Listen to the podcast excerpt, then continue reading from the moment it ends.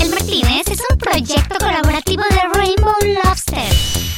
Si es la primera vez que nos escuchas, que sepas que este es un podcast bar en el que consentimos con tragos especiales a los miembros que se suscriben en Spotify, Apple Podcast o en su plataforma de podcast preferida. Igual puedes buscar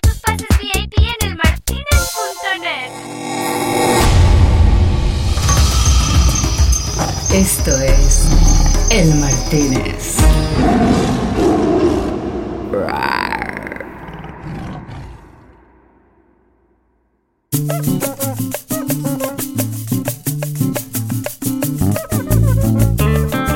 Comenzaba esta nochecita con un poco de ritmo salsero puertorro, con algún toque adolescente venezolano que termina de estallar en una noche mexicana de tequilas, para recibir a un amigazo con quien comparto algún que de otro terruño.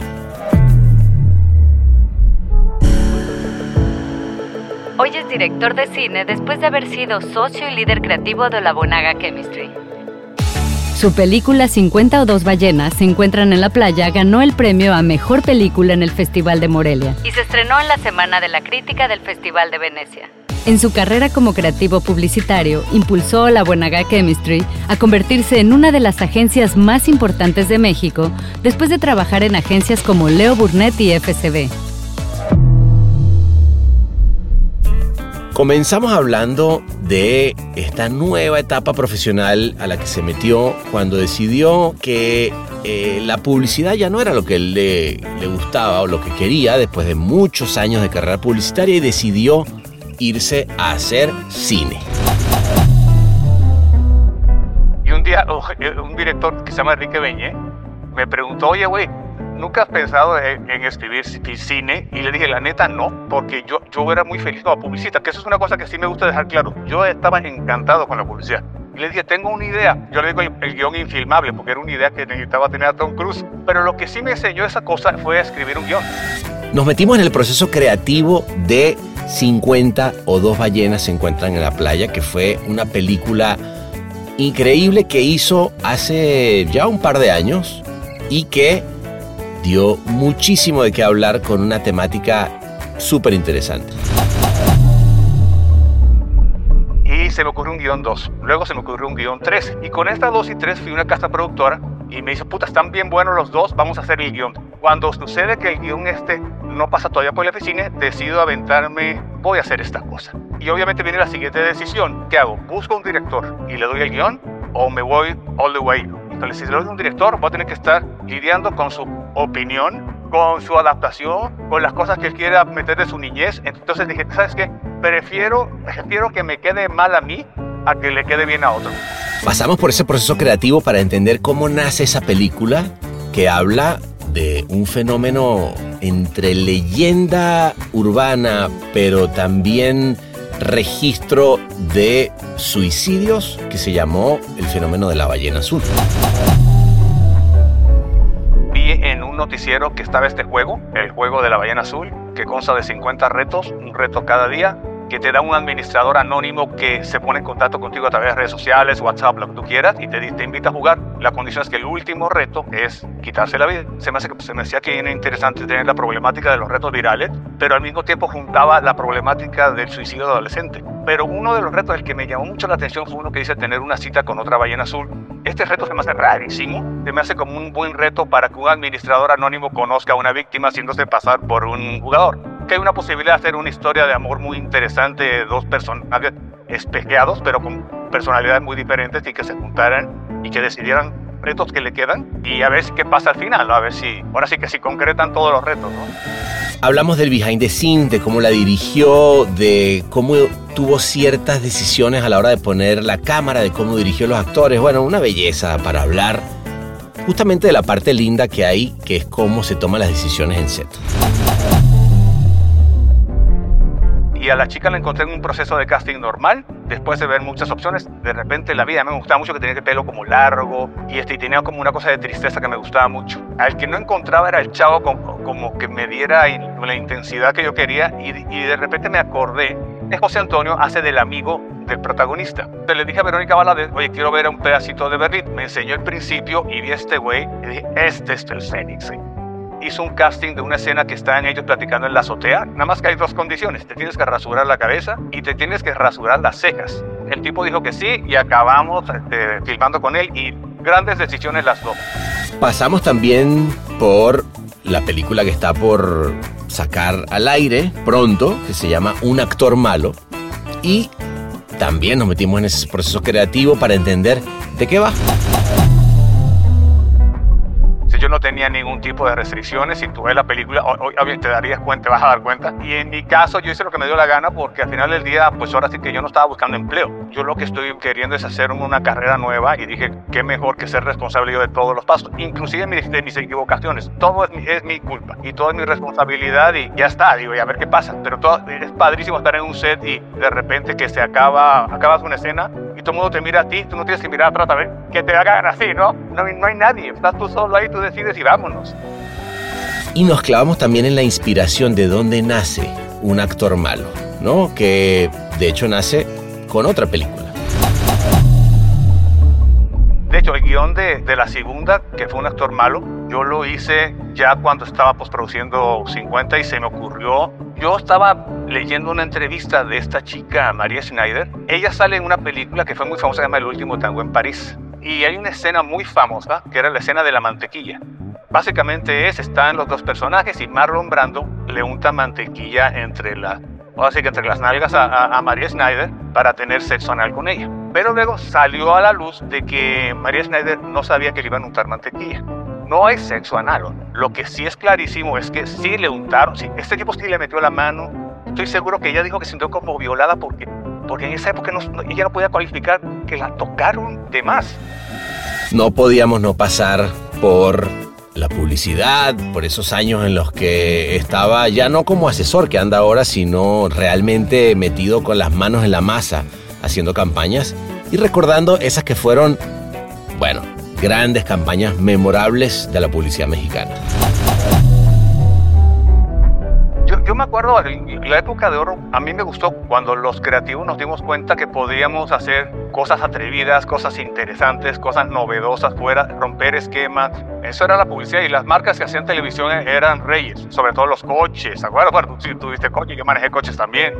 Y eso ayudó muchísimo los, los festivales de publicidad. ¿eh? E, eso me gustó esa época, 90, principios de los 2000, pero de esa época me gustaba eso y me gustaba también de esa época el respeto que tenían los clientes por las agencias y el respeto que tenían por los directores creativos y sabían que tenían un aliado y, les creían.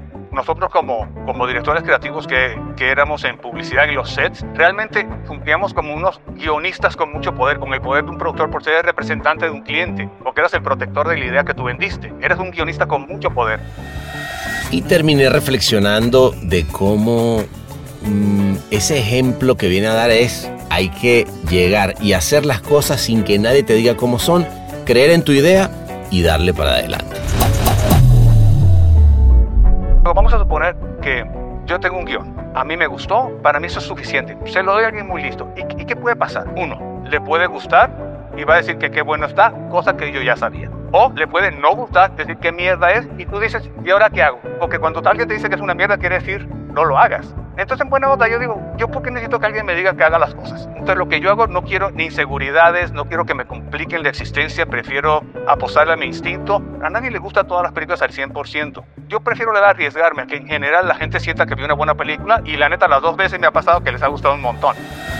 Que no se diga más, pues, que salga el tequila, el ron, la salsa, la cumbia mezclada con un poquitito de ranchera y yo diría que cada quien decida cuál es el que va a tomar y vamos a levantar nuestros vasos para recibirlo porque él es Jorge Cuchi. Jorge querido, qué bueno verte después de tanto tiempo. Este, que ya son años, creo, pero qué, lindo. este, ¿te parece si nos vamos a tomar algo a, a Canes, al Martínez? Nos tomamos un trago juntos. Ándale, sí, exactamente, vamos a hacer eso. ¿Te va? Va. Yo voy a ¿Tú tomar refresco. Va, va, va. ¿Tú, tú estás ahorita en, en el DF? Yo estoy ahorita en Ciudad de México, sí. Ok, está eh, en Ciudad de México, yo estoy acá en LA y nos vamos a Canes ahorita, vámonos. Ok.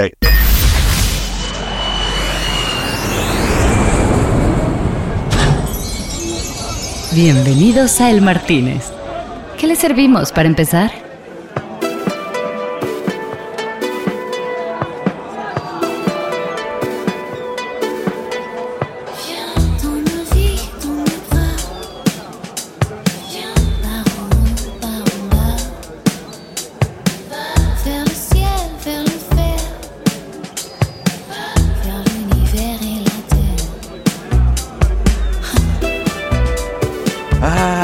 Mira, tú, tú vas a ir con ese refresco, digo, nada más porque se la barra está abierta. Ah, no, yo, tiene, tiene etiqueta. Ah, tiene piquete. ¿Sigue tomando Coca Light? sí, ahorita es, esto es coca cero. Es más, Ah, más sana, más sana. Ca- Cambiaste, cambiaste. Exacto. Pero, pero sigues tomando tanta Coca Light como antes, o, o ya le has bajado un poquito. ya le bajé bastante. No, porque, porque eso era, eso era memorable, esa, loco. es- es- Sí. esa leyenda, ¿no? De, de... Sí, de eso me ayudaba mucho cuando fumaba porque me refrescaba la boca, como fumaba mucho, pero desde que lo dejé también bajé en, la coca. Ah, mira, muy bien. sí. Y la otra nunca, nunca le he entrado a eso. Está bien, está bien. Oye, Jorge querido, qué, qué lindo verte, güey, qué, qué sabroso. Eh, aquí póngale piquetito al señor, y a mí, a mí, eh, eh, la, sí, Cuba libre también, no, cubita, va. Eh, mira, Jorge, no, qué cosa tan bella, vale, tenerte por acá eh, en este en este podcast, parece siempre. Cuéntame una, una cosita. Sí. ¿En qué momento eh, decidiste, porque además me parece un, un cambio brutal de, de- de- digamos, al final del día sigues trabajando con tu creatividad, estás Sí. echando para adelante eh, narrativa, que es algo que has hecho toda tu vida, pero en un momento dijiste, voy a hacer una película, ¿no? O sea, Sí. creo que eh, es algo que, que quiero, quiero empezar por ahí, vámonos directo a la ballena. Ok, está, está, voy a, voy a como un preámbulo, voy a tratar de hacerlo muy cortito, pero para que veas Sí. cómo son los pasos, porque es medio complicado, pero es, es clarísimo. Ajá. Yo estaba con Ana en la agencia, Ujú. vendimos nuestra participación de la agencia, decidimos ya no hacer, no tener una agencia, tú sabes lo, lo, lo terapéutico que puede ser eso. Totalmente. ¿sí? Y, y en ese momento yo no tenía claro qué iba a hacer eh, todavía. De, de entrada sabíamos que íbamos a ser consultores, eso lo teníamos muy claro porque hay, pues, hay que comer, Claro. pero también decía, a ver, ¿qué, qué puedo hacer con el tema creativo? Yo, yo lo que sí no quería ya era dedicar creatividad a hacer anuncios, a hacer publicidad, ya me, ya me estaba, como que ya no me retaba mucho, sobre todo con el nuevo mundo digital, como que no se me hacía muy retador creativamente Ya. para mí, para mí. A lo mejor porque vengo de una generación donde, donde lo que más nos gustaba era filmar, la televisión en el rey y todo ese rollo, y dije, no, ya no, como que ya no me siento tan atraído. Ya. Y, este, y no sabía que iba, que iba a ser a nivel creativo. Y un día oh, eh, un director que se llama Enrique Beñé me preguntó, oye, güey, ¿nunca has pensado en, en escribir ci- cine? Y le dije, la, net, la neta, no. Y le- no porque, porque yo, yo era muy feliz como publicista, que eso es una cosa que sí me gusta dejar claro. Yo estaba encantado con la publicidad. Bueno, y todos sí, los años siempre que me dediqué, Siempre fuiste un, un adorador, o sea, adorador, Sí. te encantaba la publicidad, era una cosa que Sí. transpiraba y, y- Sí, nunca fui, digamos que un publicista que siempre estaba soñando con hacer otra cosa. A mí me Sí. encantaba la publicidad y el Por día eso que me te lo dejó de pregunto. gustar, el día que me dejó de gustar, pues me fui. Y Ok. dije, ahora, ahora a ver qué hago. Y me dice Beña, oye, este, ¿no te gustaría escribir un guion? Y dije, ah, pues déjame ver qué. Y le dije, tengo una idea, pero te voy, te voy a decir cuál es la idea. No, no, no te la voy a explicar toda, pero tengo una idea. Pero yo le digo el, guion infilmable, porque era una idea que necesitaba tener a Tom Cruise. Pero, pero Ah, bueno. como es la única idea que tenía, pues le dije, mira, yo tengo una idea que es esta. Ah, pues te ayuda a bajarla. Y todavía me preguntó el güey, oye, ¿quieres que la peloteemos y este y, y luego vemos si contratamos un escritor? Y le dije, mira, déjame intentar. ¿no? Y yo, yo le escribo. Y la neta es que sí lo escribí. La, la- la película dura como dos horas y media, pero bueno, es con Tom Cruise. Yo no conozco a Tom Cruise, abort. ¿No? Pero lo que sí me enseñó esa cosa fue a escribir un guion. Ah, Claro. y, y me di cuenta que, que podía escribir más de una página. Que eso es muy importante y muy cabrón. Porque de hecho, la primera escena que yo escribí del guion ese de Tom Cruise tenía tanto miedo de que no se me ocurrieran muchas cosas porque digo, yo venía acostumbrado de 60, min- 60 segundos. Claro. Que la primera escena que escribí fue una de en medio y le hice como larguísima, como de 20 páginas. Y dije, bueno, por lo menos ya tengo 20 minutos hechos. Pero luego ya- esa escena se convirtió en una madrecita, ¿no? Porque la película eh, eh, quedó muy bien. Pero bueno, la guardé. Luego me di cuenta que sí podía escribir guiones, que sí me gustaba. Y dije, "Ah, voy a ver si puedo ser guionista. Y se me ocurrió un guion 2, lo escribí. Luego se me ocurrió un guion 3, lo escribí. Ah, bueno. Cuando tuve este. Sí, cuando tuve. De un tipo prolífico. No, empe- empezaron a salirme cosas. Y, y- y me, me escribí dos películas más, la 2 y la 3. Vamos a verle números. Y con esta 2 y 3 fui a una casa productora para ver si le veían futuro para pedir epicines. Ajá. Me dice este era Ramiro Ruiz, los de Ring. Y me dice, puta, están bien buenos los dos, vamos a hacer el guion. La cosa es que lo metimos al Eficine, no sé qué, y en lo que venía el trámite y todo el rollo, y resulta que luego nos lo batearon porque faltaban no sé qué papeles. Yo me había protegido con un guion 4, Ok. que se me ocurrió durante el proceso, que es 50 las ballenas. Ah, ok. Cuando no viene lo del Eficine, yo quise protegerme con un guion que fuera muy producible y que se pudiera hacer con amigos y que fuera pocos personajes, muy, muy concentrado, una cosa muy, muy íntima. Ajá. Cuando sucede que el guion este no pasa todavía por el Eficine, decido aventarme, voy a hacer esta cosa. Y obviamente viene la siguiente decisión. Dices, ok, ¿qué hago? ¿Busco un director y le doy el guion o me voy all the way? Y la decisión fue, híjole, si le doy un director, voy a tener que estar lidiando con su opinión, con, las, con su visión, con su adaptación, con las cosas que él quiera meter de su niñez. Entonces dije, ¿sabes qué?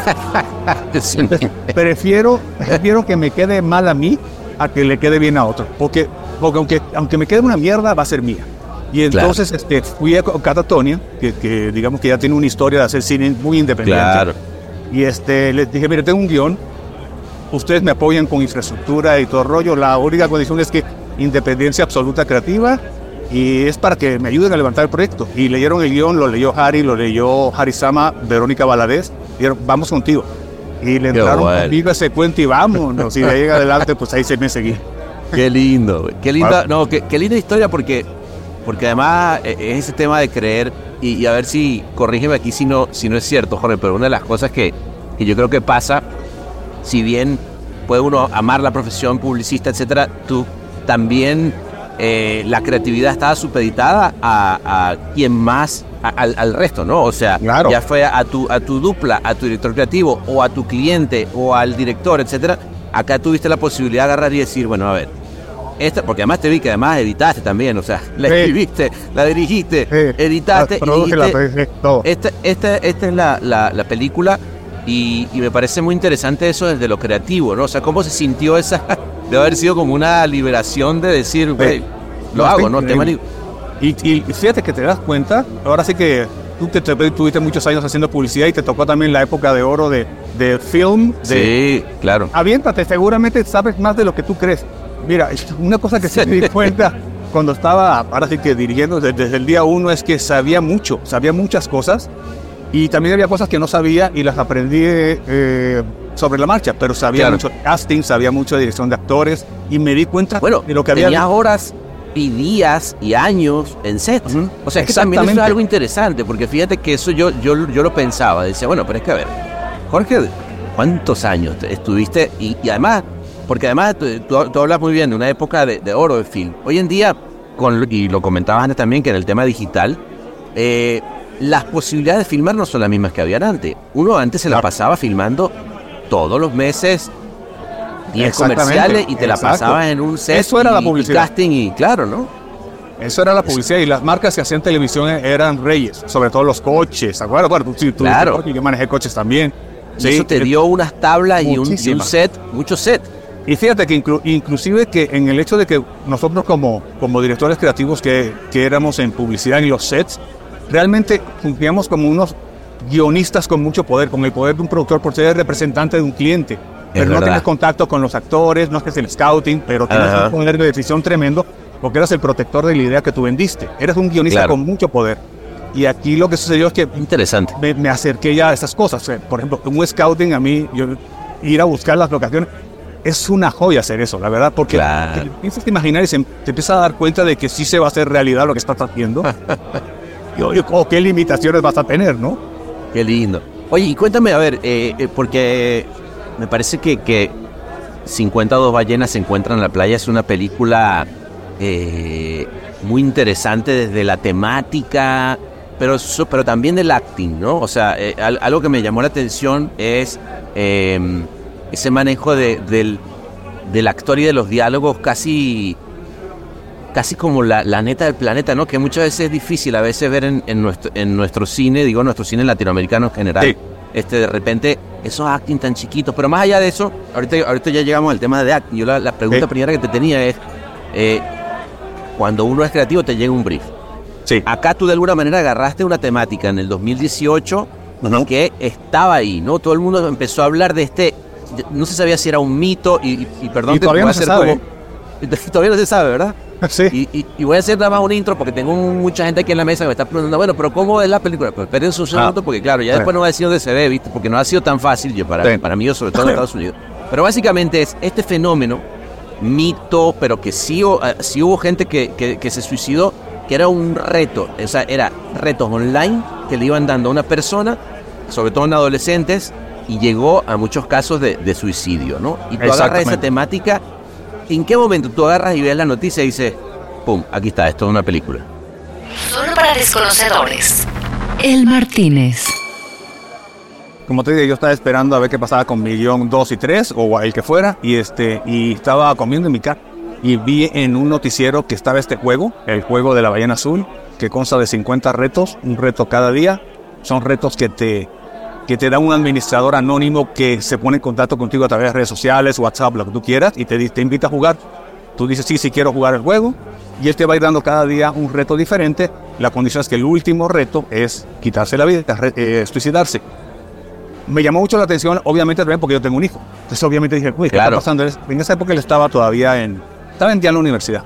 Y este, me puse a ver, este, investigar el, el, el reto y dije, híjole, es- esto me- se me hace que puede ser una, una, una película muy interesante porque juntaba dos cosas. Se me decía que era interesante tener la problemática de los retos virales, que están muy de moda, pero al mismo tiempo juntaba la problemática del suicidio adolescente. Entonces me puse a investigar, vi problemática. los 50 retos, vi que había retos libres, lo cual me permitía a mí también hacer cosas.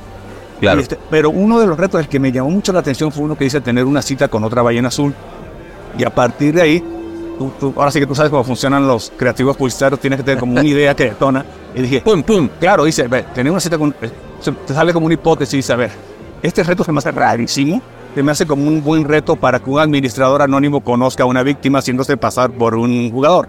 Y a partir Claro, de ahí, ahí- dije, ah, ahí hay una posibilidad de hacer una historia de amor muy interesante de dos personajes espejeados, pero con personalidades muy diferentes y que se juntaran y que decidieran bueno, retos que le quedan y este y a ver qué pasa al final, a ver si, si, si, ahora sí que si concretan todos los retos, ¿no?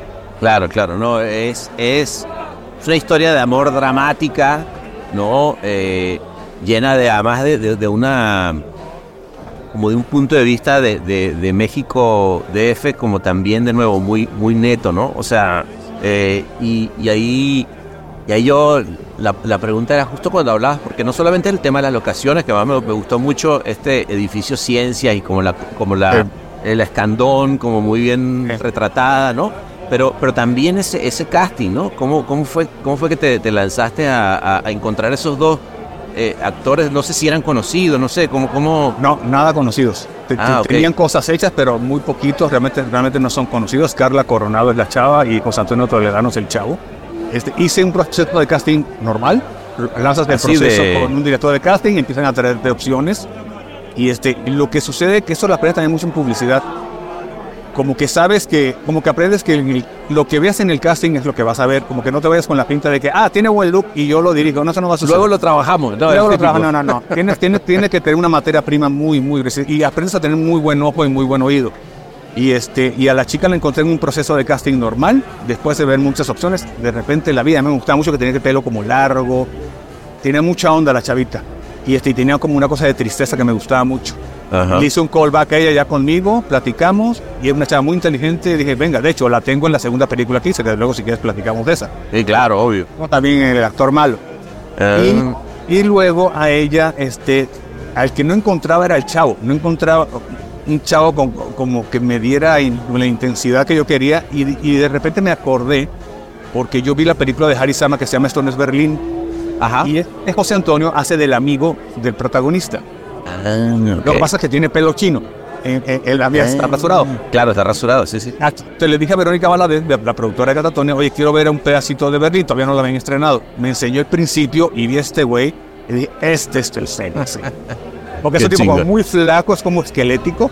Entonces le pedimos casting, hizo un, hizo un casting de una escena que estaban ellos platicando en la azotea. Esa fue la escena que él hizo Sí, en la linda, audición. linda escena es. Y está fantástico este tipo. Le dijimos, mira, nada más que hay dos condiciones. Te tienes que rasurar la cabeza y te tienes que rasurar las cejas. Claro. Porque este personaje va a andar sin cejas. El tipo dijo que sí y acabamos este, filmando con él y grandes decisiones las dos.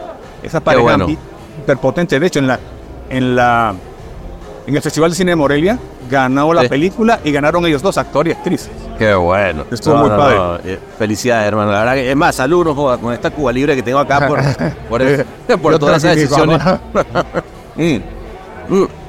No, y, y te digo felicidades porque además, conociendo la realidad como un outsider que se mete en la industria del cine Claro. y del entretenimiento, etcétera, sabemos que de repente todo el mundo te diría que eh, las decisiones deberían ser tráete a ese actor o a esa actriz que, que jale audiencias y, y luego y no te hagas esas, esas tomas largas. O sea, en fin, hay una cantidad de cosas que me parece que, Sí. que son, que son muy, muy acertadas, pero también desde el que llega a poner algo fresco en la mesa. Claro, no, y lo bueno es que tienes, si tienes independencia, pues hacer lo que tú quieras, ¿no? Si yo no tenía ningún tipo de restricciones, si tú ves la película, o- obvio, te darías cuenta, te vas a dar cuenta de que tiene muchas cosas que a lo mejor un estudio hubiera dicho, oye, pero cámbiale esto, pero cámbiale esto, pero no hagas esto, ¿no? A eso voy, a eso. Y, este, Sí, sí, y en sí. mi caso yo hice lo que me dio la gana porque al final del día, pues ahora sí que yo no estaba buscando empleo. O sea, yo, yo lo que estoy ah, queriendo es hacer una carrera nueva y dije, qué mejor que ser responsable yo de todos los pasos, inclusive de mis equivocaciones. Todo es mi, es mi culpa, ¿sí? Y todo es mi responsabilidad y, Qué lindo. y ya está, digo, y a ver qué pasa. Pero todo, es padrísimo estar en un set y de repente que se acaba, acabas una escena y todo el mundo te mira a ti, tú no tienes que mirar atrás a ver, a ver quién, que te hagan así, ¿no? No, hay- no hay nadie, estás Claro. tú solo ahí, tú decides y vámonos. ¿Y cómo, ¿No? y cómo se siente, Jorge? Porque la verdad que la, la- la película no solamente lo- le ha ido muy bien en festivales, digo, Venecia, este, ahorita Sí. Morelia, como dice, pero ¿cómo se siente más allá de, de todo esto, es- es- esa nueva etapa? Pues se siente increíble, la verdad. Este, te da muchísima confianza. De hecho, sí. Y, y- y quedé, digamos, quedé tan contento con la experiencia que dije, me voy a aventar otra. ¿sí? y este, de hecho, el guion de, de la segunda, que fue un actor malo, yo lo hice ya cuando estaba listo, estaba postproduciendo 50 y se me ocurrió de, por ver una entrevista. Las cosas salen como... Yo- Interesante. ¿Quieres te cuento de la otra? No, claro, claro, es una, es, a ver si entiendo, es Sí. una po- película post-Me Too, ¿no? O sea, exactamente, exactamente. Es, yo estaba leyendo una entrevista de, de esta chica, María Schneider, la, una actriz de los 70 no sé si te acuerdas de ella. no, no recuerdo. Ella sale en una película que fue muy famosa, se llama El último tango en París. Ah, ok. ¿ok? Sí, sí, y, este, y hay una escena muy famosa, que era la escena de la mantequilla. Básicamente es, están los dos personajes y Marlon Brando le unta mantequilla entre las, así que entre las nalgas a, a, a María Schneider, este, para tener sexo anal con ella. ¿ah? Ok. Pero luego salió a la luz de que, de que María Schneider no sabía que le iban a untar mantequilla. Ella no supo. Y, este, y fue, digamos que en esos tiempos se, se veía como atrevimiento artístico. Claro. Como que Bernardo Bertolucci y Marlon Brando decidieron, a, con esta actriz objeto, vamos a montarlo y no sé qué. Y lo que queremos es que, que la- su humillación sea real. Por decir algo. Ajá. Sí, no hay sexo anal. Lo que sí es clarísimo es que sí, sí le untaron, sí, este tipo sí le metió la mano a- por, detrás, ¿ok? Por detrás con mantequilla. Por eso con mantequilla y las chavas sí se, sí se apagan, ¿ok? Claro. Posteriormente pasaron los años y María Schneider hizo una entrevista que luego la gente se empezó a confundir porque ella dijo que se sintió como, como violada. Entonces mucha gente pensó que lo que pasa posterior en la escena, que hay sexo Sí, es no se ve tanto, eh, hubo una violación, hubo una penetración. Y yo lo que digo, no, es que yo, yo, yo lo, estoy seguro que ella dijo que se sintió como violada porque, porque en esa época no- no- ella no podía cualificar que la tocaron de más. Claro. Entonces lo que yo pensé, ¿qué pasaría si esto hubiera pasado hoy? Ajá. Y a partir de ahí, digo, obviamente no hago ni más, no tiene nada que ver, pero lo que voy, voy a hacer, voy, voy- empecé a, a pensar en esta película que es en un set de filmación, están filmando y de repente la actriz dice, este tipo me violó en la, en la toma. Y se arma la Dios. Y ahí arranca todo. Básicamente es eso. Y se arma un rollazo. ¿Va? Y, Y de eso trata un actor malo. y vi dentro de ese, dentro de ese tráiler donde alguien dice, no, pero esa, esa escena habría que hacerla de verdad.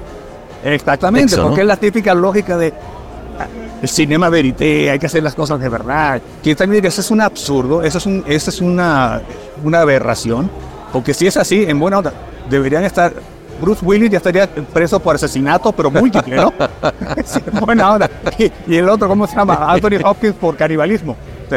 Digo, también se Claro. vale, se vale actuar. Y creo que de repente creo que son discursos muy de rollo y, y de mentes un poquito retorcidas cuando se trata sobre todo de tema.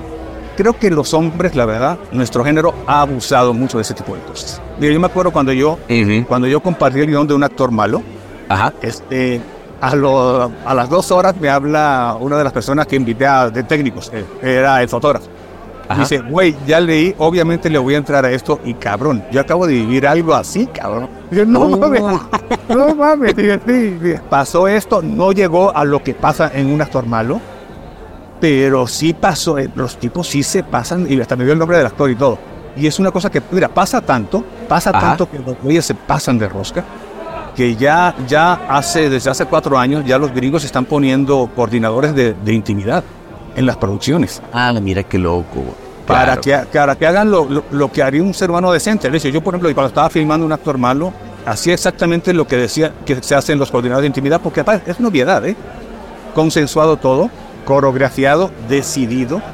Sí. Él va a agarrar, él va a tocar aquí. Ah, Planeado, Ok, te va a planeado. tocar acá, tú lo vas a tocar acá. Pues como que también hay mujeres que también se pasan, pero es, el- es el menor de los casos. Los casos son de los hombres porque, porque ya lo conocemos, ¿no? Un bar inclausurable. El Martínez. Y me imagino que mantiene siempre esa, esa duda, ¿no? O sea, ¿realmente fue una violación? ¿No fue una violación? Eh, eh, se res- está resuelto en la película. No, el- en el tráiler lo dejo abierto porque es un tema ahora sí que de interés. no, no, digo, se, se- se Pero- resuelve la película, pero, pero digamos que es algo, es un driver, ¿no? Me imagino, que te mantenga claro. todo el tiempo diciendo sea, qué fue lo que Ah, realmente va- pasó. deja, deja que lo hagas porque está muy interesante cómo está, maneja, cómo está manejado eso, pero sí, el- este tipo dice que no hizo nada y obviamente él, él ya dice que sí lo hicieron. Entonces ahí se arma un rollo dentro de la producción y es una cosa muy, muy interesante. Eso ya Oye, ahorita estamos... ¿Y- ahora y sí cómo- que... eh, Dime, ¿dime? dime. Ah, no, no, y ahorita, de hecho, la voy, a, la voy a estrenar ahorita mundial, la voy a enseñar ahorita en el Festival de Cine de Tallinn, me voy a Estonia ahorita en el sábado, Qué bueno, y este, y a ver qué tal, entonces va a estar padre. qué bueno, felicidades, hermano. La verdad que qué lindo. Además, estar viajando por el mundo eh, con, Sí, con- está bueno. con tu con tus piezas ya, ya no ya, ya en un festival un poco más interesante que solamente de Sí, pues, pues son películas, que publicidad, ya, ya como otras cosas. qué bueno qué bueno oye y, y cómo cómo lidias con el con el primer con mostrársela por ejemplo eh, a, a- a tu hijo o a Ana por primera vez o a tus amigos este debe haber un nervio ahí porque es exponerse, güey, ¿no? O sea, digo, no es lo mismo que un comercial. No, aquí, aquí el cliente, ¿sabes? Le metió mal. Sí, sí, no, sí. aquí es, soy yo, güey. Ah, no, aquí es un, es un- ah, tienes que agarrar un par de huevos y vas. no, no tienes de otra. Lo bueno es que, fíjate, cuando, que me ha pasado, Eh, me pasó en, la, en 50, cuando yo se las enseñé, cuando ellas la vieron, yo, yo por, eh, los guiones no los comparto con nadie, los, Ok. los hago, eh, nadie sabe de qué van. De hecho, Nadie. tanto mi esposa como mi hijo fueron a ver una película sin saber de qué trataba. Solamente fueron a ver una Ah, película wow. sabían que era sobre el juego de la ballena azul, nada más. Nada más. Entonces, cuando lo Pero, vieron, pero, pero, perdón, perdón, perdón. entender Sí. una cosa. Tú no compartes, o sea, ¿con, con quién comparte el guion? Tienes que compartirlo. Para, yo comparto, este, si te voy a invitar a participar en esto, Ok. pero no comparto para ti. Oye, quiero tu opinión. Más que nada porque creo, y mira, es una cosa que sí, sí creo fervientemente, porque aparte, y lo aplico en mi caso, creo que la gente inteligente es peligrosísima. Ajá. Entonces, este, tienes que tener muchísimo cuidado porque luego vamos a suponer que yo tengo un guion X. A mí me gustó, para mí eso es suficiente. Se lo doy a alguien muy listo. ¿Y, y qué puede pasar? Uno, le puede gustar y va a decir que qué bueno está, cosa que yo ya sabía. O le puede no gustar, decir qué mierda es, Y tú dices, Te hace ¿y ahora dudar. qué- ¿y ahora qué hago? A lo mejor, porque cuando alguien te dice que es una mierda, quiere decir, no lo hagas. Claro. Y entonces yo dije, entonces en buena onda yo digo, ¿y yo por qué necesito que alguien me diga que haga las cosas? Entonces lo que yo hago, no quiero ni inseguridades, no quiero que me compliquen la existencia, prefiero apostarle a mi instinto. A nadie le va a gustar, a nadie le gusta todas las películas al 100%. De hecho, ¿nunca te ha pasado que estás platicando de una película y el consenso es que a todos les gusta, pero hay una, hay una escena que a ti no te gusta, pero al otro sí le gusta? Y luego hay- Todo el cada tiempo, quien tiene su escena menos favorita. Si tú Claro. juntas todas las escenas menos favoritas y se la dices al director, dices, quiero que hagas un retake en base a esta junta, el tipo tendría que irse a filmar la película seguramente el 50%. Entonces, creo que eh, Claro. entonces, yo prefiero le arriesgarme, que en general la gente sienta que vio una buena película y bueno, ni modo, tengo que asumir que hay veces una escena no te va a gustar, un personaje, no, whatever. Y así les enseñé a mi familia así. ¿eh? Y la neta, las dos veces me ha pasado que les ha gustado un montón. Y Ay, entonces qué es- chingón. es- eso está muy bueno, ¿eh? Aparte, legítimamente les ha gustado. De hecho, mi hijo cuando la vio a la eh, 50, me dice, me dice, no, no, no, dice, la ha visto como 600 veces, además. Dice, no, qué chingón es que me guste tanto la película mi papá, porque mira, obviamente tú vas predispuesto a decir, bueno, vamos a ver qué, qué hizo mi papá. Qué- y si no me gusta, a ver qué me invento. Qué presión, es verdad. Exacto. Qué presión. mejor es una película y, y- y resulta que trata todo sobre una palmera de la que se acuerda en Puerto Rico y es una hueva, ¿no? Y de repente se encuentra con esta cosa que aparte es una película así, es muy emocionante, es muy impactante y este, el tipo dice, no, no, no, es que aparte esta película es chida, entonces estaba contentísimo. Qué bueno. Y en este caso, en la- en el actor malo también le pasó exactamente lo mismo, porque le enseñé en mayo, la vieron Ana y Roberto y les rayó. Qué bueno, güey, qué bueno, qué chingón. La verdad que, que suena, suena lindo proceso. Oye, y cuando, ahorita que decías Puerto Rico, digo, Ah. tú te criaste en Puerto Rico. Entiendo, tú naciste en Venezuela, ¿no? no? No, yo nací No. en Puerto Rico. Tú naciste en Puerto Rico. Hasta los 13 años estuve en Puerto Rico, de ahí me fui a Venezuela 6 años. Ajá. Pasé mi adolescencia en Venezuela y a los 18 años vine a México. Ajá. ¿Y, y cómo te presentas cuando, cuando dicen el director de. Para ti? Yo, eh, yo siempre me presento como un director de cine mexicano. ah, ok, soy- perfecto, mexicano. Lo que hago es cine mexicano, pero me preguntan dónde nací. Digo, nací en Puerto Rico y viví en Venezuela. Pero sí, porque luego la gente se saca de onda con mi acento porque no sé, ni, ni de Puerto Rico, ni de Venezuela, ni de México. Es una cosa rarísima. Claro, ya, ya como de Univisión de Miami. A mí me pasa un poco lo mismo. Exacto, exacto, una cosa rarísima. Claro, qué, qué bueno. Oye, eh, ¿y, cómo, ¿y cómo ves? Ahorita sigues eh, metido en el tema eh, de, de asesoría y, y toda la parte. ¿Sí? O sea, sí, eso sí lo sigues haciendo Lo sigo haciendo con Ana. con Ana. Sí, este sí es, es asesoría, pero a alto nivel. Sea, Claro. directores de- al director de marketing, al director general, lo que tú. CMOs, CEOs. ujú. Damos recomendaciones, eh, sobre todo estratégicas, que eso me sigue usando mucho y eso, eso siempre es padrísimo porque aplicas toda tu inteligencia. Mira, te da igual que, que si creativamente se tiene que bajar a través de un rollo de TikTok, yo no tengo bronca. Pero porque lo interesante es decidir si TikTok es, es lo correcto para esto y eso, y eso sí está muy padre. Y este, solamente eso, pero el tema, digamos que a dónde aplico mi mucho o poco ingenio, solamente al tema de las películas, lo que me gusta ahorita. Pero sí estoy en consultoría en marketing, sí. Qué bueno, qué bueno. Eh, y, y acá, y de esta película, em, la de, la de un, un actor malo, Sí. eh, se acaba de terminar, o sea, porque ahorita la estás, la estás estrenando en el festival, pero ¿cuándo terminaste el último polish de, post? El último polis de post lo acabé, si mal no recuerdo, en mayo. Ok. En mayo, la acabé en mayo y, este, y ahorita la voy a estrenar ahorita en el Festival de Tallinn. Y yo espero que el año que entra ya salga como por marzo. Estamos ahorita en pláticas con un distribuidor grande. Chingón. Oye, y, y hablando de eso, porque además tú, de nuevo, no Eh, ahorita estás hablando de asesoría estratégica, tú eres un tipo que, que bueno, tú y Ana eh, que son grandes sharks también del business. ¿Qué has aprendido, güey, en, en este, en este tiempo? Eh, no solamente, o sea, de una industria que la verdad hasta ese momento no, ten- no habías tenido acceso. O sea, encontrar el distribuidor, cómo hace para generar que, ya sabes, las salas, se lo das a un streaming, etcétera, ¿no? Sí. Mira, lo que, lo que sí he visto es que el cine independiente mexicano está muy castigado. Ok. Entonces, este, que, que es como la experiencia que viví con la primera, como no te conocen y todo ese tipo de cosas es más complicado. Y siento que aparte está muy enfocado al tema de los festivales únicamente. Ya. Creo que esa base, eso viene también porque muchas de las películas, no es el caso nuestro, pero muchas películas que son muy buenas, de las que van a festivales, también son financiadas con estímulos fiscales, tipo de cosas. Entonces hay muy pocos skin in the game. Entonces, este, pues se vuelve una cosa como muy, muy pequeña.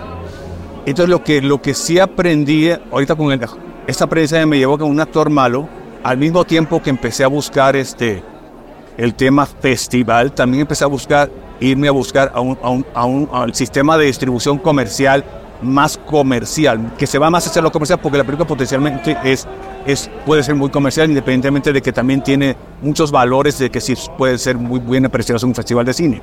Eso es lo que tiene también un actor malo. Y, este, y parece ser que en un actor malo voy a poder este, expandirme un poco más. ¿Sí? Aparte, Claro. te ayuda muchísimo la primera. La primera película, la verdad, es, es buenísimo que te quede bien. Porque inclusive para castear gente, la, eh, por ejemplo, me acuerdo Fiona Palomo, que es mi actriz, que es una chavita que está siendo famosa, pero a, a pasos agigantados. Ajá. Este, me latió que fuera ella porque la vi y yo ni sabía quién era. Es la hija. No sé si tú conoces un actor que se llama Eduardo Palomo, uno que murió. Sí, claro. Claro, bueno, claro. es su hija. Y, este, Ah. es, y es muy buena actriz y acaba de salir unas películas de videocine, de Pitipolo Ibarra, hizo la de Que es padre, hacía comedia Ah. Y salía en Control Z, yo la vi en Control Z. Y, este, y lo primero que le encantó fue el guion. Y lo segundo que le encantó fue el- mi primera película y dijo, sí, sí, quiero trabajar con él. Porque muchos Ah, importante. actores como que están en el circuito comercial también quieren trabajar con, con gente que anda en otro rollo y que anda con el tema más alternativo. Y se ponen muy generosos cuando dicen, no, no, espérame, vamos a negociar mis lanas. Una cosa es una cosa y otra cosa. Y entienden que eres un tipo independiente y entienden que... Qué ahí. bueno.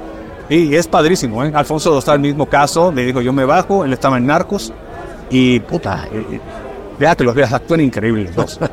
Carla Qué Coronado chingón. que estuvo conmigo en 50 también entró, al actor malo, digo yo también le entro contigo, está padrísimo. No, está bueno porque te vas armando tu, Tu digamos, grupo. Tu grupo, ¿no? O sea, bueno, Sí. y además que qué lindo hacerlo, además con el gran Harry, Catatonia, grandes amigos Sí. que de alguna manera también vienen de, la misma industria, ¿no? Exacto, se la sabe y tiene, tiene confianza y aparte si la primera te quedó bien y la segunda dice, sí, vamos a entrarle contigo, no te preocupes. que realmente que quien le entró es, este, Harry entra como, como dueño de Catadonia, quien entró conmigo al 100% fue Verónica Valadez, el 50%. Ah, ok. Como productora, ella es la productora realmente, la que estaba ahí. Y en, y en el caso de un actor malo, ellos ya tienen un head de producción que se llama Jair Ponce. Y quien estaba más metido en un actor malo es Jair Ponce y Verónica Valadez. Claro. Pero fíjate que ahorita cuando te oigo yo con, cuando dices, bueno, es cine, como que sí obviamente tiene algo de, de alternativo, es independiente, pero al final del día es una historia comercial. También creo que la extracción eh, eh, pues, creativa que tienes, o sea, Sí.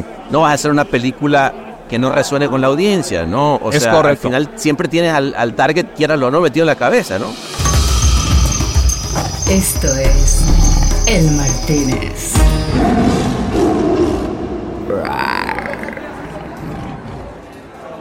El chip lo tienes metido en la cabeza y, y- y- y eso sí está muy cabrón. O sea, como que, que eso sí aprendemos nosotros. En la publicidad es muy cabrona porque te, te pide diario que se te ocurra algo original, ¿no?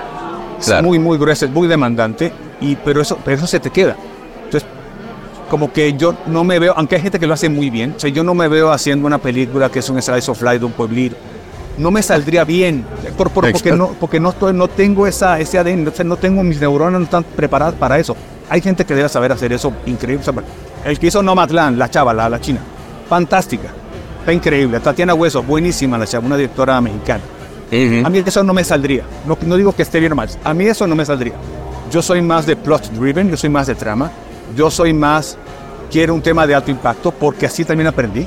O sea, el impacto Claro, para a eso voy, es claro. importante. Muy. Y, este, y, y yo no podría, o sea, no me imagino yo filmando una escena que me aburra. O sea, entonces, obviamente, sí, como que yo digo, si mi película va a durar dos horas, esas dos horas van a estar llenas de cosas. Sí, porque si no, tiene que durar menos. ¿no? Sí, no quiero estar dos horas ahí sin que no pase nada. No, Sí, sí, sí, sí, sí. Me gusta la lógica de. Hay un guionista muy famoso que se llama David Mamet, Decía que, que la lógica, que, que es una lógica, lógica norteamericana de quiero saber qué va a pasar después. Sí, Claro, eh, es, es pasa, la, pasa la página, ¿no? Es esa cosa Quiero que ver. tienes que quiero. Ajá, no- manténme no me- ahí al borde de la silla, ¿no? Eso es lo que yo quiero.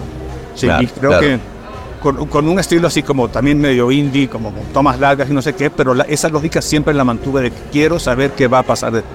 No, pero, pero eso que dices de, la, de las tomas largas, creo también hubo una, una decisión ahí de dirección que digo, órale, güey, hay que, hay que chingarle a, a dejar la cámara este, y que el diálogo se dé casi, casi, o sea, muy verité en ese sentido. ¿no? Eso, eso- A mí me encanta. eso fue una, fue una decisión creo que tiene algo de arriesgada también, ¿no? Porque, porque es no depender del corte para ver si que el actor casi casi en teatro, como teatro, güey. ¿no? Exactamente, de- depende de la puesta en escena 100%, ¿eh? y depende de que tus actores sean buenos. Yo quería que las pausas se respetaran, que ellos se oyeran y que tuvieras que se oyen y se contestan.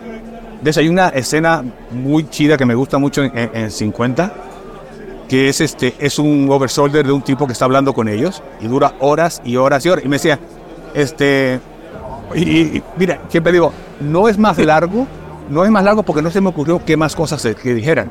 Porque realmente por mí hubiera podido durar el doble si habían cosas que decir. Claro. Y se me, hace, se me hacía interesante tener una escena que la atención se crea por lo que se están hablando, por gente hablando, hablando y dice, porque además tú sabes por qué están ahí y tú sabes qué están esperando estos personajes, casi que a que este güey se acalle para que se arme la de Dios Padre. Entonces, este, No, claro. eso me gustaba, eso me gustaba. No, y, y- y me gusta Y esa de hecho, cosa yo de... hice la, la contra, no la filmé. Porque de hecho es me lo que te iba a decir, no lo tenía. No, no, no, no, no hay protección. No te cubría, no te cubría. No, esa toma está filmada y esa te preguntó Burrito, oye, ¿no quieres hacer un contra de por si acaso para editar? No, ¿No? pues es que es así, así está escrito y así va a ser.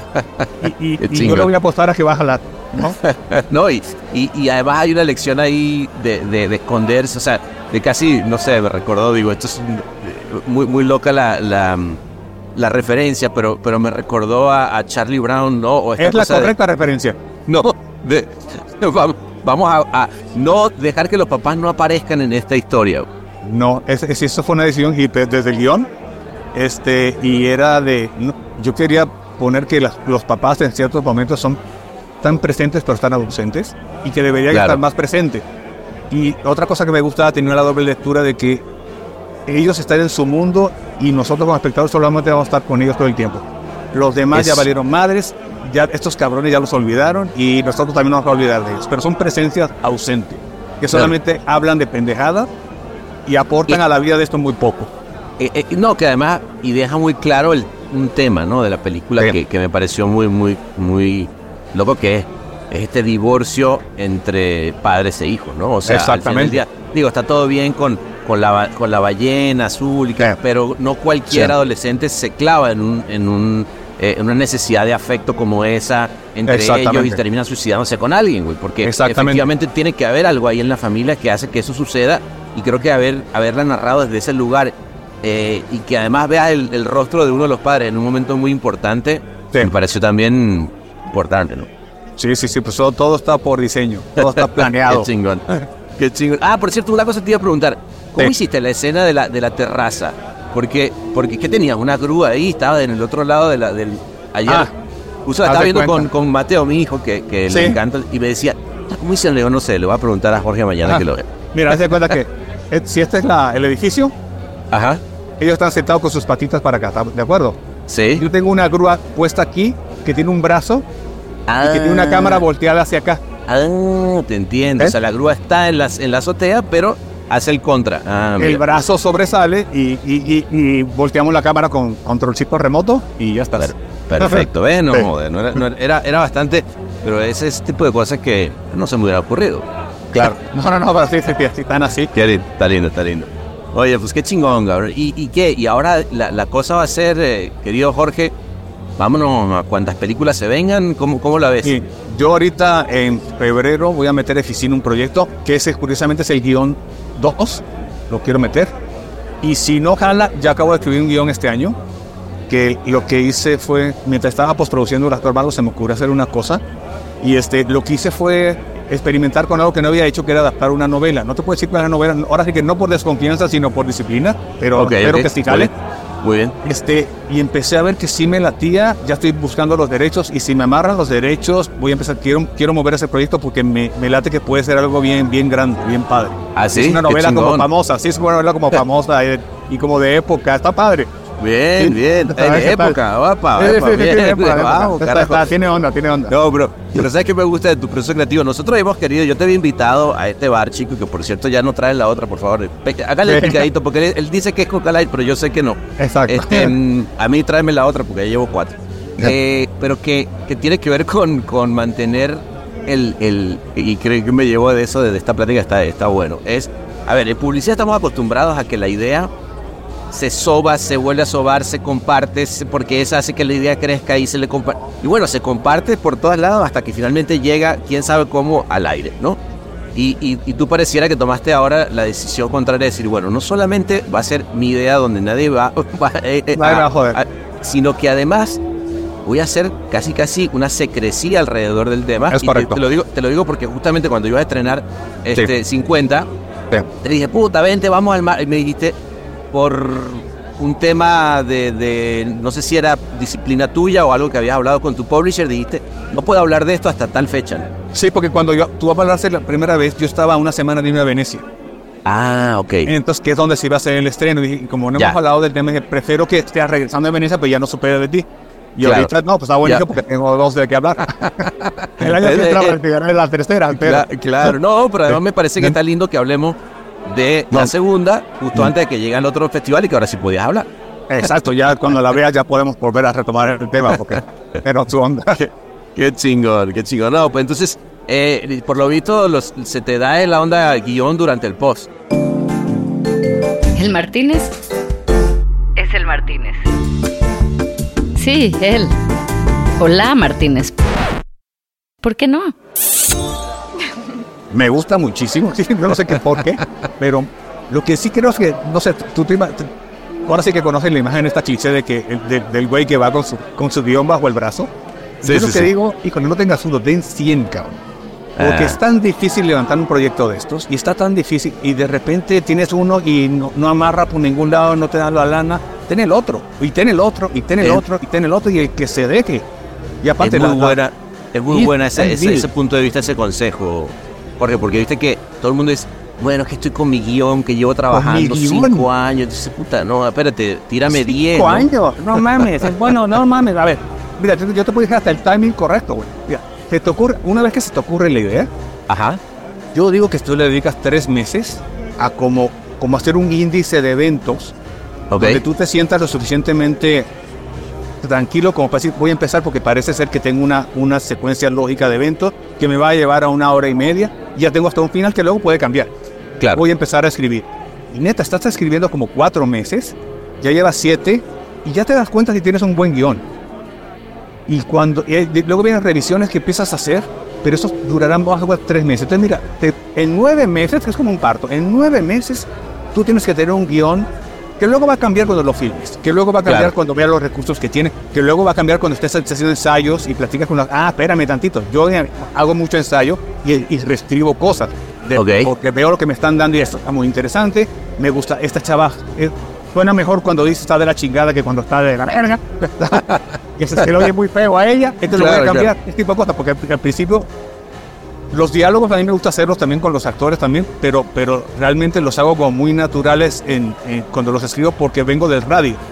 Entonces la Ah, publicidad de radio te enseña, aprendes Mira, qué muchísimo. interesante. Y, y- y como que realmente lo que acabas haciendo es casi tomar dictado de unos personajes que están en tu cabeza que te están diciendo unas vocecitas y tú estás nada más transcribiendo lo- que está, como un chiflado, ¿no? qué chingón. como- como- como un mega, mega locazo. Pero, pero sí tiene mucha onda. Y, y- y, este, lo que tienes que hacer es escribir, escribir, escribir. En nueve meses tú tienes un buen guion. Lo registras y ya lo empiezas a mover. Y luego puedes reescribirle cosas, pero, pero ya no estás moviendo. Cinco años o un... Sí, porque se me tiene la reescritura. Ya lo vi con no sé quién. Mano, ya, no vas a hacerlo nunca entonces. No lo vas a hacer porque Claro. es imposible. Tantos años. Aquí, además no te pato, no pierdan el tiempo. Sí, buena onda. bueno. Haz, haz otro. verdad, es verdad. Ah, está oyendo, ¿no? Allá en la, en la mesa Sí. dice, oye, está tomando Sí. Sí, sí, sí, no hay que perder el No, tiempo. pero, no, pero ¿sabes qué es interesante? Eh, en general, cuando uno piensa gente de la industria que, que de repente va creciendo y, y va teniendo cada vez más responsabilidades y de pronto termina más bien alejado del tema creativo, eh, en, en- en tu caso creo que es al contrario, ¿no? O sea, más bien re- estás retomando cosas que, que- que aprendiste del radio, este, estás, estás- estás- Todo en la publicidad. to- todo metido, eh, digamos, de un proceso creativo previo, ahora otra vez hands-on, porque pues eres tú contigo mismo, ¿no? Exactamente, y, y es un line de 120 páginas. Pero es un line. Al final del día es un, y es un line y es una descripción de eventos y hay diálogos y es un line. ¿Sí? Qué chingo, Grandototote, que es, que es una guía, no es una obra literaria, es una guía para ti para filmar. Y lo, y lo escribes lo más atractivo posible porque también tienes que encantar a gente porque quieres invitar a participar porque es un, es un negocio muy colaborativo. Y necesitas Claro. al actor, whatever. Porque realmente si no necesitaras todo eso, convencer a nadie, pues haces un PowerPoint, escena tal, la voy a hacer en tal lado y ya se lo podía hacer. ¿no? Claro, claro, claro, es verdad. Oye, y, y ya digo, como para terminar, querido, cuéntame si, si miras hacia atrás, ¿no? Lo, lo que, porque digamos, tu carrera en, en- en la publicidad eh, ha sido prolífica y todavía sigue de alguna manera, Sí. aunque desde la asesoría, pues, estás ahí. Sí. Eh, ¿qué, qué te acuerdas cuando tú ves, obviamente, el cambio? Olvidémonos de la parte digital, pero, pero Sí. de, de esa época, cuando hablábamos de la época dorada, ¿cuáles son esas cosas que te recuerda, que te la lleva y dice, puta, esta anécdota o esta, esto que sucedió en esta época del, del mercado, por ejemplo, ¿no? Es algo que, que, está, que tienes todo el tiempo ahí presente.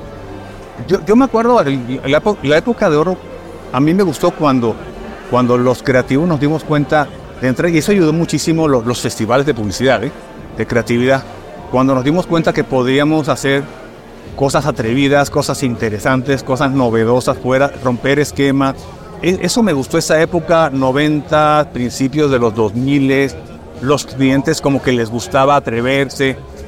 Y luego los festivales empezaron a convertirse en un fin en sí mismo y luego yo creo que eso, es- eso también es un verdadero desmadre. Sí. Porque creo que muchos creativos se olvidaron de los clientes porque ya no, ya no los necesitaban, ¿no? Claro, Y a, ¿a poco no? Ay, no, pues que financie su chingadera y yo hago la mía por acá y no claro, pasa nada. claro, claro. Sí, Entonces creo que eso se perdió, pero, pero de esa época me gustaba eso y me gustaba también de esa época el respeto que tenían los clientes por las agencias y, y el respeto que tenían por los directores creativos, Y y sí. sabían que tenían un aliado y, y- y les creían.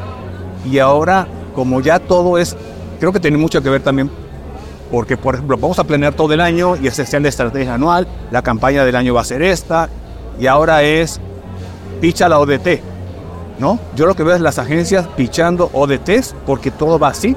Y si no me das tú una, ay, pues que me lo dé otro. Al final del día, ahora sí que al final del día es la parrilla y al final del día es esto. Ay, Se es una- comoditizó, ¿no? Se comoditizó la Entonces, generación de ideas. Exactamente, y, y- y creo que eso demerita muchísimo el, el- el trabajo creativo y, y demerita muchísimo la profesión de director creativo, para mi gusto. ¿no?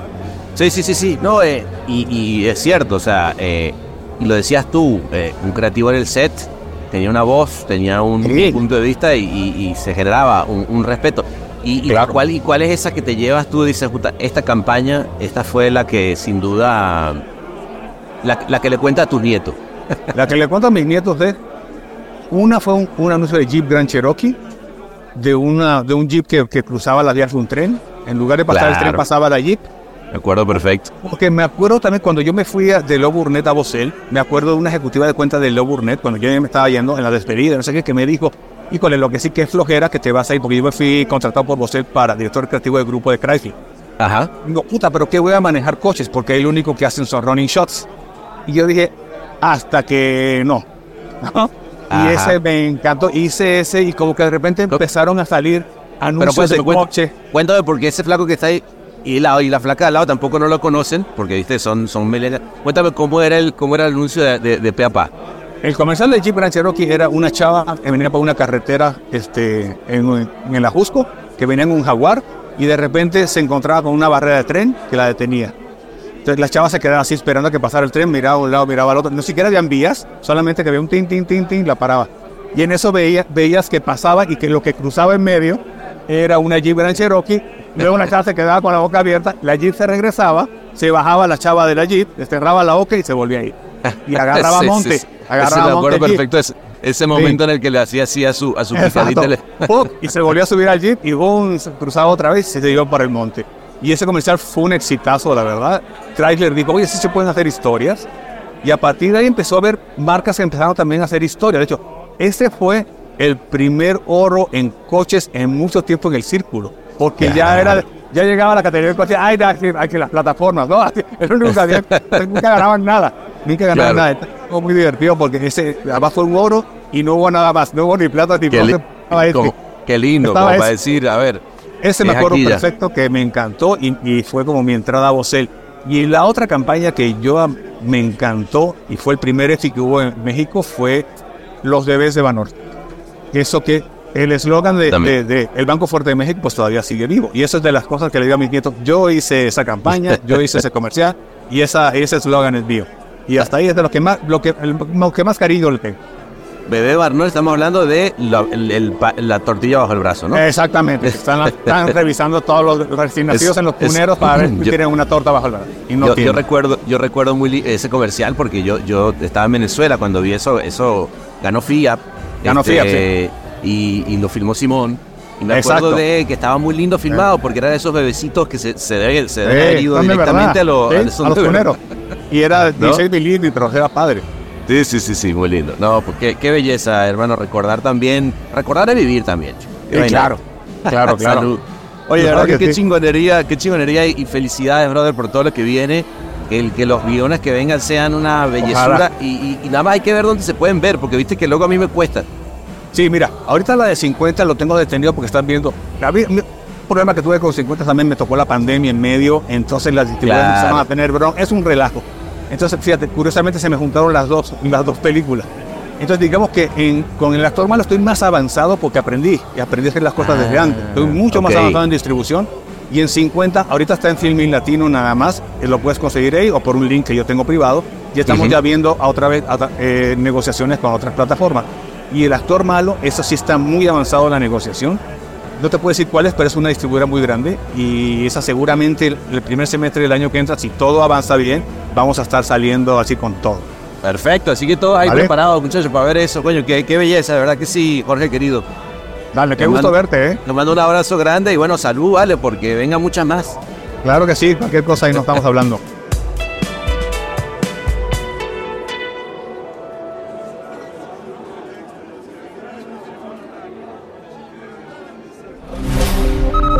Todos los derechos reservados y todos los torcidos depravados. El Martínez.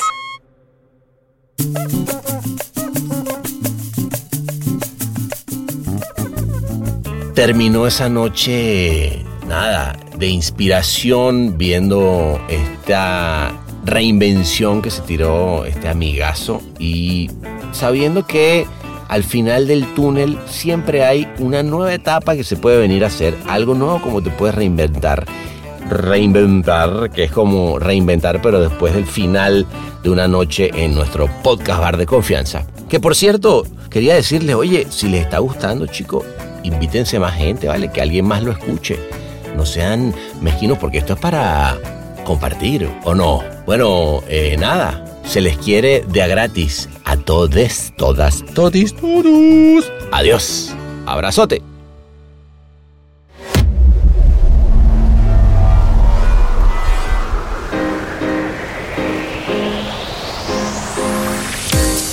Este episodio fue mezclado y musicalizado por el gran Ahmed Cosío en Ciudad de México. Locución de la voz Marley Figueroa desde Ley. Investigación y booking, Natalia Visione desde Buenos Aires. Escrito por Sebastián Arrechedera. Dirección de arte y redacción Ángela Forti. Desde Madrid. Una producción colaborativa de Rainbow Lobster. El Martínez, un podcast bar improvisadamente meticuloso.